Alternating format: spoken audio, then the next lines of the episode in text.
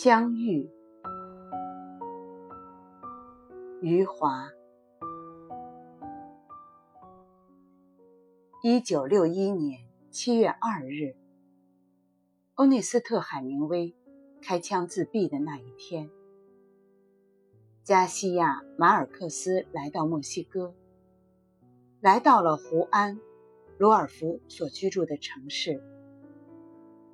在此之前，马尔克斯在巴黎苦苦熬过三个年头，又在纽约游荡了八个月，然后他的生命进入了三十四岁。妻子梅赛德斯陪伴着他，孩子还小，他在墨西哥找到了工作。此时的加西亚·马尔克斯已经出版了《枯枝败叶》。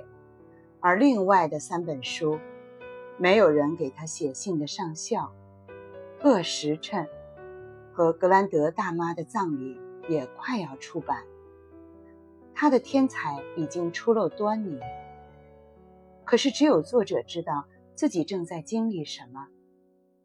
他正经历着倒霉的时光，因为他的写作进入了死胡同，他找不到可以钻出去的裂缝。就在这个时候，他的朋友莫蒂斯提着一捆书来找他，并且从里面抽出最薄的一本递给他。佩德罗·巴拉莫在那个不眠之夜，加西亚·马尔克斯和胡安·鲁尔夫相遇了。这是文学史上最为动人的相遇之一。文学就这样获得了继承。加西亚·马尔克斯找到了可以钻出死胡同的裂缝，佩德罗·巴拉莫成了一道亮光，可能是十分微弱的亮光，然而使一个人绝处逢生，已经绰绰有余。在回忆胡安·罗尔福里，马尔克斯说。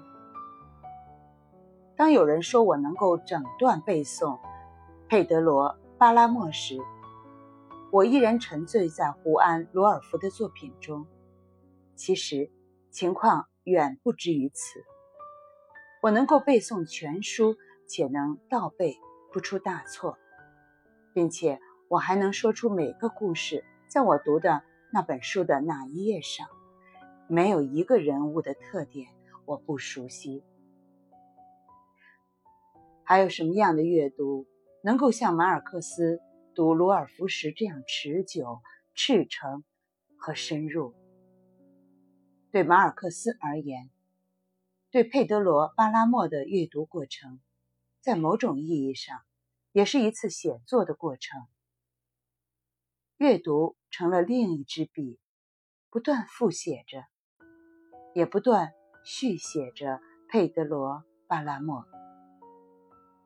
不过，他没有写在纸上，而是写进自己的思想和情感之河。然后，他换了一支笔，以完全独立的方式写下《百年孤独》。这一次，他写在了纸上。